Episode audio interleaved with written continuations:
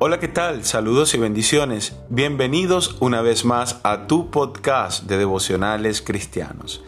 Hoy quiero compartir contigo un devocional que he titulado No os turbéis, basado en Mateo 24:6 que dice, y oiréis de guerras y rumores de guerras.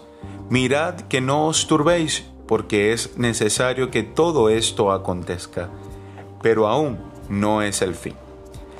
Dios no desea que seamos insensibles ante las guerras que acontecen en el mundo entero, pero sí desea que en medio de estos acontecimientos conservemos la confianza y la fe en Él.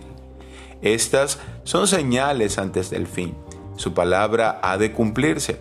Hoy es un país y mañana otro, tal vez donde tú te encuentres pero oremos por fortaleza espiritual y que muchas más personas puedan conocer a Cristo.